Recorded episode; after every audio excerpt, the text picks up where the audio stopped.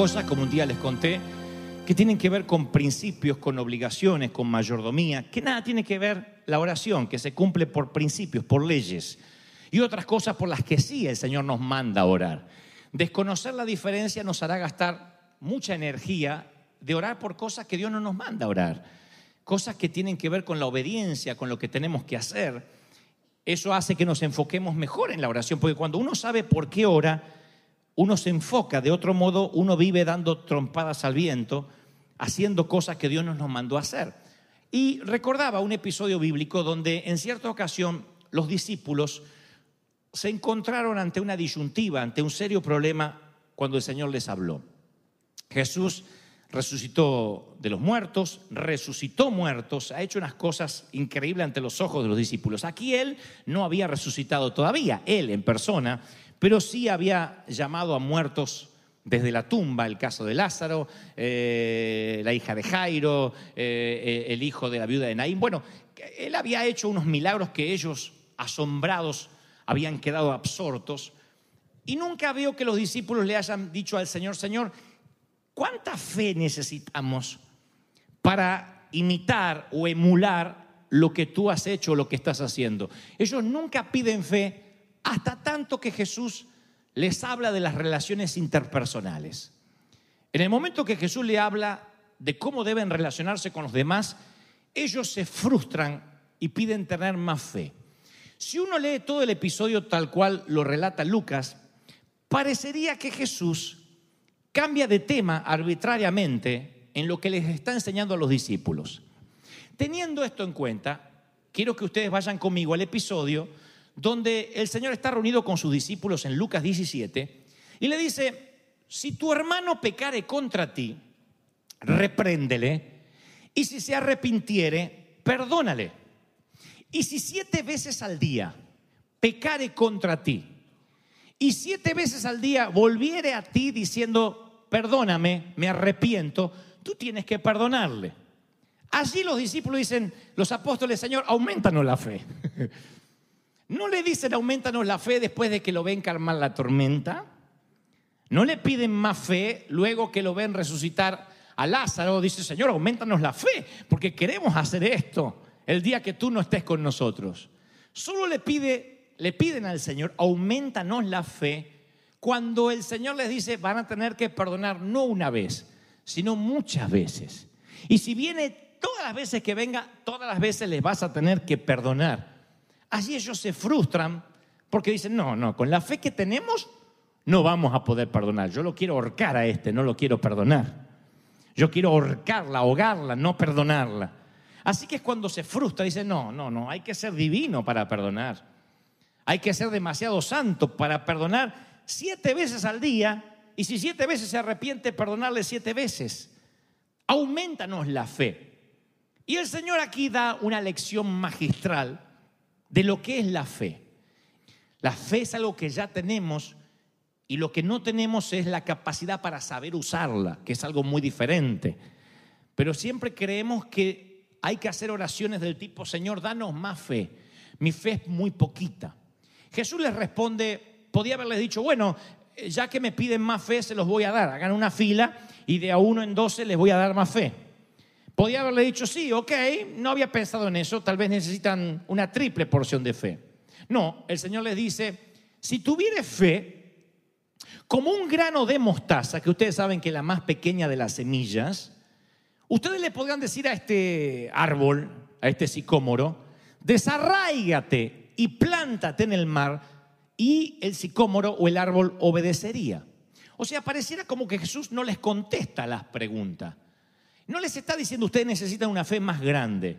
Les está diciendo ustedes, y lo mismo a nosotros esta mañana, no tienen un problema de fe, solo que no están usando la fe que ya tienen, no la están sabiendo usar. Si no, el Señor le hubiese dicho, ok, voy a darles más fe. Les dice, no, si ustedes pudieran usar esa fe, ordenarían al árbol que se mueva y se plante en el mar. Yo he oído predicar de este episodio y he escuchado a pastores decir que uno tiene que orar para que el sicómoro se desarraigue y se plante en el mar. Aunque no lo dicen explícitamente, he escuchado cosas como, ¿por qué no nos ponemos a orar para que Dios haga el milagro y para que nos cambie de lugar, para que nos dé una casa, para que sane la enfermedad? Vamos a orar. El Señor no habla de orar, dice, si tú usaras la fe, ordenarías al árbol que se mueva. Está diciendo, ni siquiera le tienes que hablar al Padre acerca del árbol, le tienes que hablar al árbol acerca del Padre. ¿Estoy siendo claro, sí o no? Dice, si tuviera fe, ordenarías al árbol. El Señor le dice, eso es lo que yo he estado haciendo. Viento, aquíétate. Noten que Jesús nunca dijo, Padre, aquieta el viento, sino que le ordena al viento y el viento obedece. Le ordena a las olas que se detengan y las olas obedecen. Le dice a la muerte, Lázaro, sal fuera.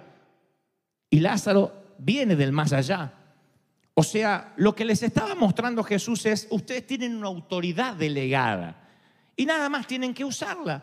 No tienen que volver a orar para que se les vuelva a dar la autoridad. Ya está.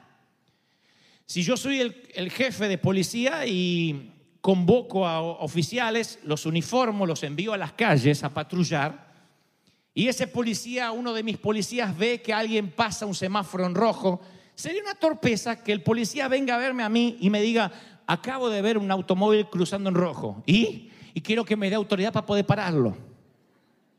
Pero, pero si yo te mandé menso esta mañana con la autoridad.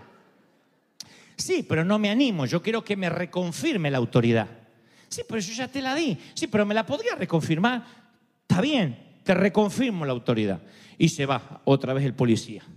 Al rato me suena el celular. Sí, jefe, sí, acá estoy con un auto que está pasando en rojo. En el nombre suyo, ¿lo puedo parar? ¿Qué parte de que tienes un uniforme y una placa y una autoridad delegada no te quedó claro?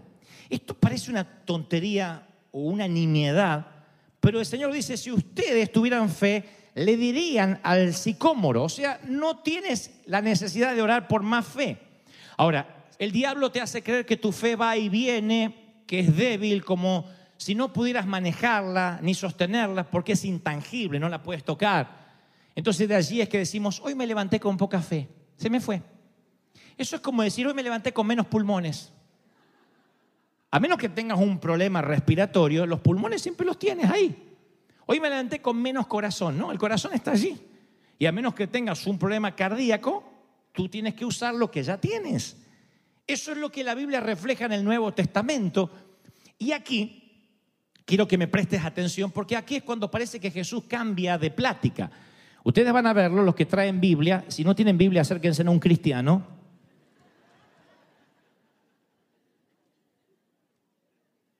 Ustedes van a ver que el Señor en San Lucas, en lo que yo le estoy leyendo, le dice el Señor, le dice, ustedes tienen que perdonar. Versículo 9, aumentanos la fe, dicen los muchachos. Entonces el Señor le dice, si tuviera fe como un grano de mostaza, lo que te estoy contando, le dirían al árbol, desarraigate, plántate en el mar, ok.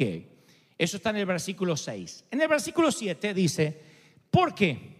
¿Quién de ustedes, teniendo un siervo que está eh, arando el campo o apacentando el ganado, al volver del campo le dice, pasa y siéntate a la mesa? Aquí es donde parece que Jesús cambia de... Ahora se pone a hablar de servir.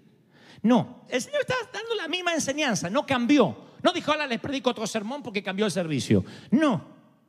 El Señor les está hablando acerca de la fe, no del servicio.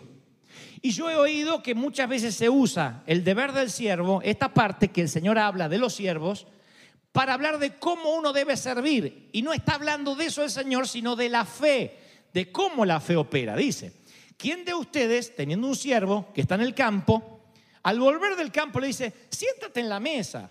No, ustedes le dirán, prepárame algo para cenar, ponte el delantal, sírveme. Una vez que yo coma y beba, y después de esto comes y bebes tú. ¿Acaso le da las gracias al siervo porque hizo lo que se le había mandado? No. Así también ustedes. Cuando hagan lo que se les ordenó hacer, digan, siervo inútiles somos porque hemos hecho lo que debíamos hacer. ¿Por qué el Señor diría, o se referiría a esta parábola de los siervos y diría, cuando hagas lo que tienes que hacer, dile, siervo inútil eres porque has hecho lo que se te pidió. No está hablando del servicio, sino puntualmente de la fe. Si la servidumbre y la esclavitud eran parte de la vida diaria, si tenías un esclavo en los tiempos de Oriente, esperabas que te sirva, no importa si estaba cansado. En el tiempo de Jesús los sirvientes no eran mimados ni chiqueados. En el tiempo de Jesús eran usados. Y no usar tu fe es como permitirle a tu esclavo que se siente en el sofá y se ponga a mirar TV. Hoy nos cuesta relacionar la parábola de la esclavitud porque no hay esclavitud en Occidente, gracias a Dios, en casi en ninguna parte del mundo ya. Pero en los tiempos de Jesús todos entendieron la metáfora. Si tú no usas la fe, en vez de fortalecerse la fe y se sienta a mirar televisión, los músculos se atrofian y se vuelve torpe. Entonces tienes que poner a trabajar tu fe de manera que el patrón lo hace con su esclavo. Dice el Señor, la fe es como un esclavo, es una metáfora, es algo que se te entregó. La pones a trabajar, le ordena que se ponga a trabajar y esa fe te va a servir. Así que el Señor compara la fe con la esclavitud. Dice, tú tienes un esclavo, úsala. Ordénale al sicómoro que se desarraigue y se plante en el mar. Tú tienes la misma fe que yo, dice el Señor. Que un evangelista, que un pastor o que, una, que un orador en una noche de milagros. Ahora yo pregunto, ¿cuántos hoy creen, asimilan que tienen fe? Levanten la mano como señalo que yo tengo fe. ¡Oh! Hicimos este ejercicio profético hace unos años, dos años atrás. Si trajéramos a alguien de la morgue aquí, un muerto que todavía no huela muy, muy mal, y lo pusiéramos en el medio, o lo que es peor, alguien se muriera hoy de un infarto, tu suegra, ¡pac! cae ahí. Y está aquí tu suegra. Y yo preguntara, ejercicio profético, ¿cuántos creen que si oramos juntos, Dios es poderoso para resucitar a esta mujer? Hago la pregunta, ¿cuántos me dicen amén? Dice, sí, este- justo gracias a Dios se murió en la iglesia, o qué pena que se murió en la iglesia, dice ayer, no. Pero justo aquí podemos orar y Dios la va a resucitar. La pregunta es, ¿cuántos creen que si oramos Dios la puede resucitar? Ahora vamos más finito. Si yo dijera, ¿cuántos creen de que si yo ahora oro, el pastor va y ora, yo oro por ella y le ordeno que se despierte, ¿cuántos creen que va a resucitar? Ahora vamos más finito. Si yo digo, ¿cuántos creen de que si tú vienes, sales del asiento, vienes aquí y oras, la mujer va a resucitar? ¿Yo? Ahí es cuando decimos cosas como, bueno, yo es que no tengo la fe adecuada. Tengo fe, pero no la suficiente, no la que se necesita para un milagro. No, tú no tienes un problema de falta de fe, tienes un problema de falta de conocimiento de la fe que tienes. Necesitas saber, dijo el Señor, que tú sí tienes fe. Una vez me explicaron de que todo el mundo usa la fe natural. Usamos la fe natural. Para cruzar semáforos en verde, usamos la fe que el otro lado va a estar en rojo y podamos cruzar. Tenemos fe de que el otro va a parar. Tienes fe de que si subes a un tren debe haber un conductor, de que si subes a un barco hay alguien que sepa llevar el barco a destino. Para eso usamos lo que llama la fe humana. Ahora hay un segundo nivel que es la fe sobrenatural. Esa que decimos, bueno, pero de ahí a resucitar un muerto no sé si tengo fe. Sin embargo, el reino de Dios tiene que ver con cosas que no podemos percibir. Por ejemplo, tú tuviste que tener fe de que Cristo, aunque jamás lo viste de manera personal, hace más de dos mil años subió a la cruz por ti. ¿Lo crees por fe? ¿Sí o no? Tú levantas las manos y adoras a un Dios que no ves, que no sientes a veces, que no percibes. Sin embargo, por fe, tú adoras al Señor. Le cantas a alguien que no ves, le adoras a alguien que no ves. Nunca has visto el cielo, nunca viste el infierno. Tuviste que creer por fe de que fuiste perdonado, tuviste que creer en cosas invisibles, tuviste que creer que hay dones. Todo lo que hablamos aquí dentro de esta atmósfera es fe. No vemos, no tocamos, no leemos, pero tenemos fe de que Dios es real, ¿sí o no? Ahora presten atención a esto, porque parece una enseñanza compleja, pero termina siendo explosiva. Pablo le escribe a Roma y le dice, por la gracia que me es dada, a cada cual que está entre ustedes, ninguno se crea el tapón del océano, ninguno se tenga más alto concepto de sí mismo del que deba tener, aunque sea argentino, sino que piense de sí mismo con cordura, conforme a la, la, yo nunca hago esto, pero digan conmigo, la, la, para que no se lo olviden, la medida de fe que Dios repartió a cada uno. No dice conforme a una medida de fe, sino a la medida de fe. La mayoría pensamos que Dios reparte la fe en diferentes medidas, un cucharón lleno a este y un gotero al otro. Ahí es cuando decimos, no, no, el quedante tiene más fe, yo no tengo fe. No, no, yo le voy a pedir a aquella hermana que cuando ora parece que tiene una fe, a mí me falta la fe. Sin embargo, Pablo dice la medida de fe. ¿Qué significa que todos tenemos la misma medida de fe? Algunos la saben usar, otros no la saben usar. Ahora tú dices, bueno, ¿y por qué el Señor dijo en su momento, esto lo dije alguna vez y lo repetiré, le dijo, cuando vio la fe del centurión, dijo, wow, nunca, nunca, ni en Israel he hallado tanta fe. ¿Se acuerdan de ese episodio? Que dijo el centurión, solo di la palabra y el Señor dijo, wow, nunca, ni en Israel vi tanta fe. De allí que muchos dicen, ¿viste? El Señor dice que hay mucha fe, menos fe. No, hay un par de cosas involucradas aquí. Cuando esto ocurre, Jesús todavía no había subido a la cruz. Entonces estaba caminando todavía en el antiguo pacto, aunque Jesús estaba allí. Todavía no había cambiado de ley a gracia. Todavía los judíos tenían que seguir un montón de leyes para, según ellos, alcanzar salvación. Ahora Jesús erradicaría todo eso a partir de su sangre y diría luego, sencillamente, ahora no tienen que forzarse, no tienen que cumplir leyes para ser santos ni tener más fe. Él diría luego que la fe es un fruto. El fruto del Espíritu, de tener al Espíritu acá, es amor, gozo, paciencia, benignidad, bondad y... Que alguien grite, y... Es un fruto.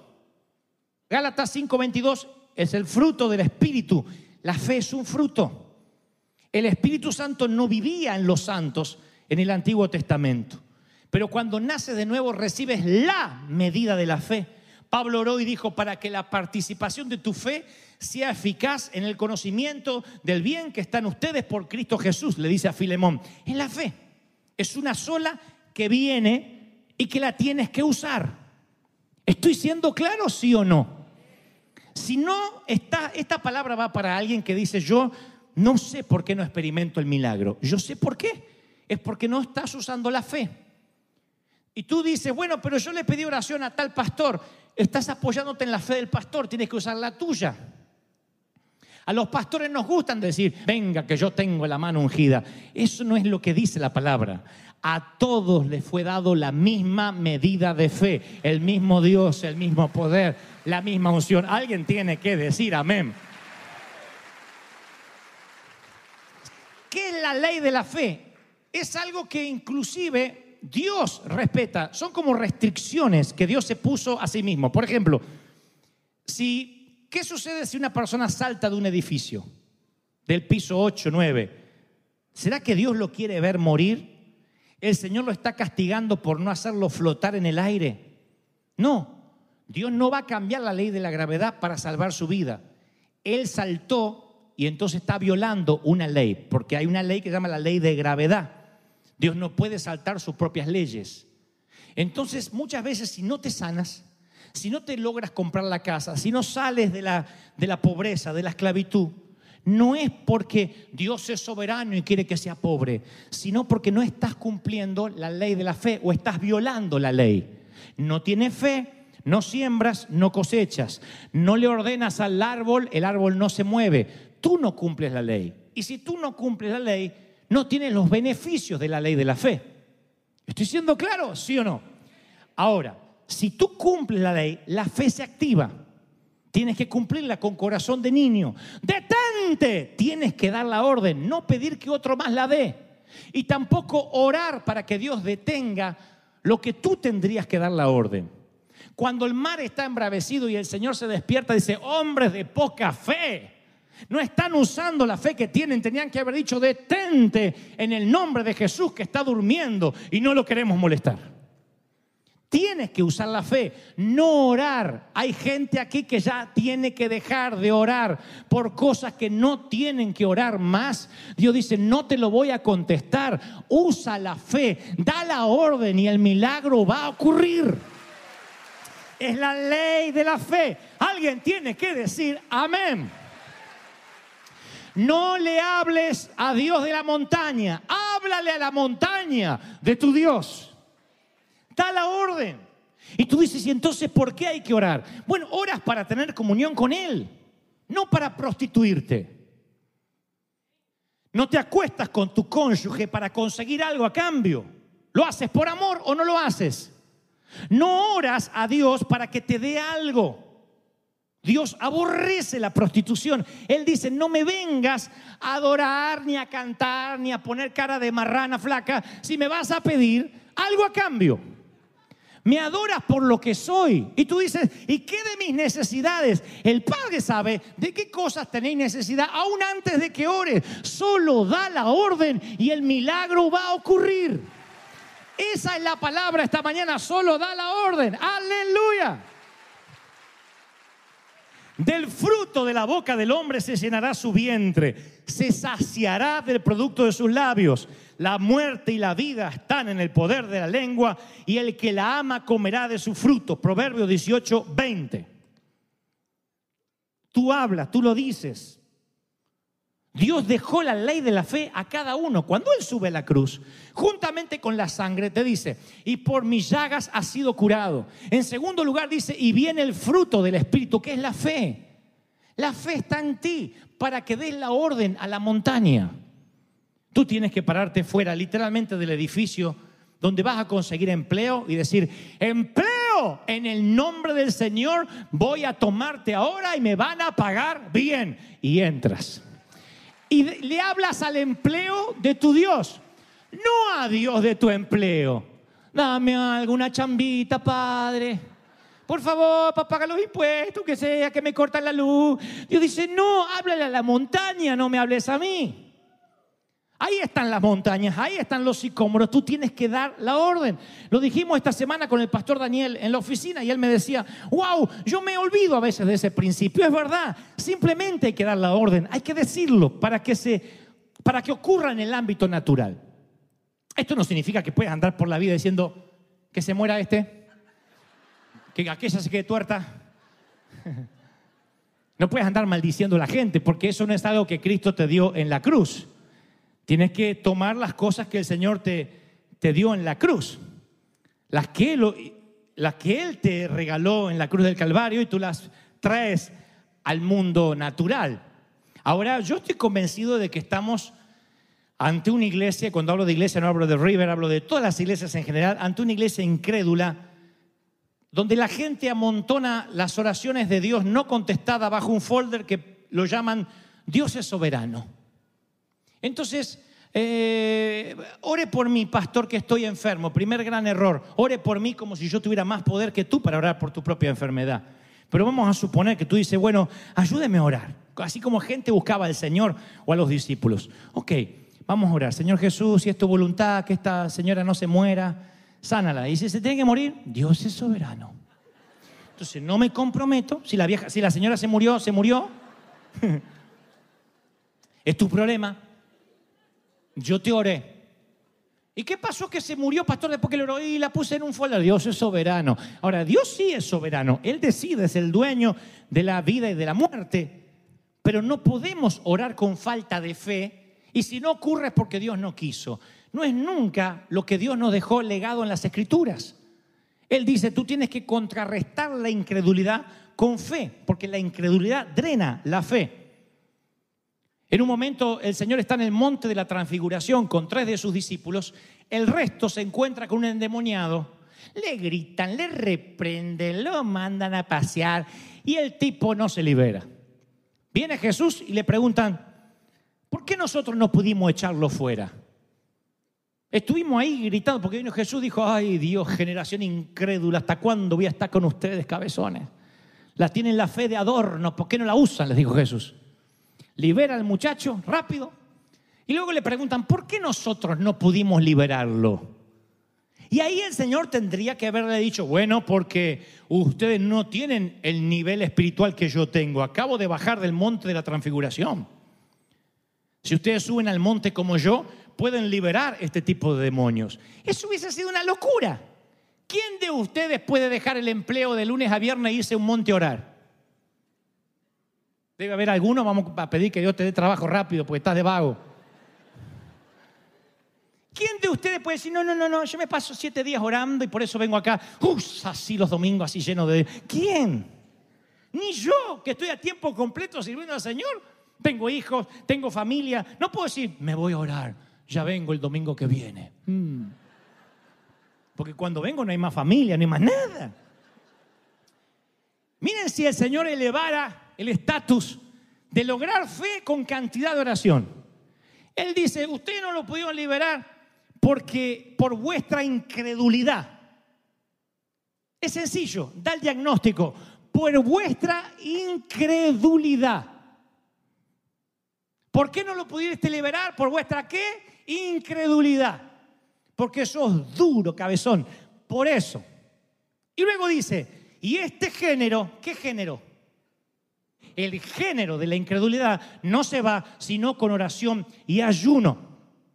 Si no oras, si no ayunas, no conoces la fe que tienes y el diablo te da una paliza. Pero si oras y ayunas y pasas tiempo con el Señor, descubre de que Él murió en la cruz para darte la medida de fe, para que los demonios salgan espantados. Tan pronto tú das la orden, alguien tiene que creer esta palabra y decirme, amén. No, no, no, no, no, no, no. Alguien tiene que gritar, amén, lo creo.